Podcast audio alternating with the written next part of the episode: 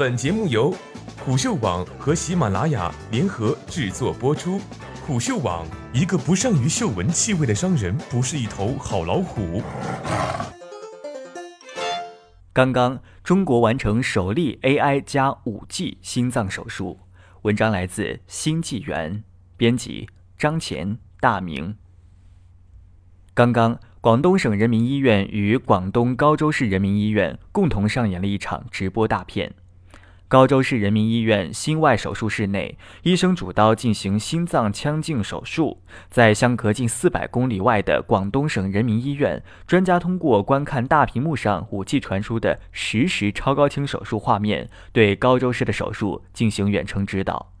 在这场手术前，医院使用到了自主研发的全自动 AI 去噪以及建模软件，一键完成建模，耗费时间从二到六小时缩短至两分钟之内，并自动生成 3D 打印机可识别的 3D 数字心脏模型，直接用来打印实体一比一心脏模型。值得注意的是，手术的 AI 技术部分是由广东省人民医院特聘顾问史毅宇教授带领团队参与。史毅宇是圣母大学计算机系终身副教授、博士生导师，并兼任电子系终身副教授。今年一月初，新知源报道过，对史毅宇教授被两名劫犯抢去汽车，在不到二十四小时之内，靠手机发动应用程序和贪心算法，成功将车找回。新知源的读者应该有深刻的印象。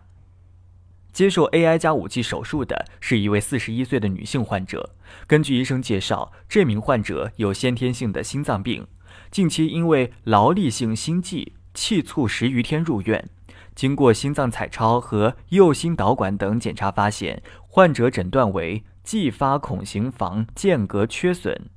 房间隔缺损本来是简单先心病，如果在小时候做开胸手术，操作上是相对容易，而且风险很低的。但是这位患者已经四十一岁了，出现了重度肺动脉高压，开始出现心力衰竭，病情已经从简单的先心病变成了复杂的成人先心病。简而言之，心脏没有正常的发育，形成了一个残缺，就是我们所说的心脏里面出现了一个孔。这个孔的存在会导致病人心脏左心房的血会持续往右心房分流，加重右心房的整个心脏的负荷，也会加重肺循环的负荷。久而久之，心脏也就会持续扩大，肺动脉的压力也会持续的增高。通过 3D 打印出来的一比一心脏模型可以看到，患者的心脏比正常人的偏大，而正常人的心脏大约有一个拳头那么大。通过影像也可以观察到，患者的心脏占据了整个胸腔的三分之二以上。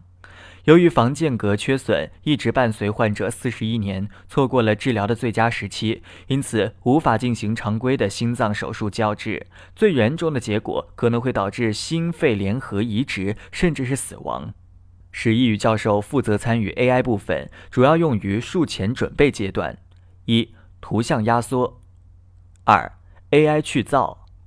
三、机器学习和传统计算机视觉的混合建模。准备工作之后是手术过程，手术正式开始。在广东省人民医院现场的大屏幕上有四个播放画面，有高州市人民医院、高州市人民医院手术室、广东省人民医院 VR 视频手术过程演示。从现场播放的 VR 显示视频，我们可以看到整个手术过程。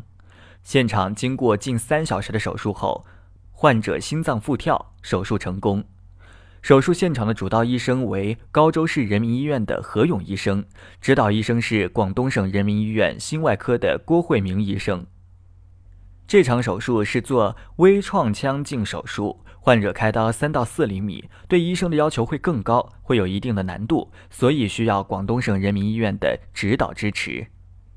目前，广东省人民医院已经跟广东移动、华为合作，实现 5G 全覆盖，室外网络由 4G 跨越到 5G，用户体验速度由80兆 bps 提升到800兆 bps，达到与有线光纤网络相当的体验。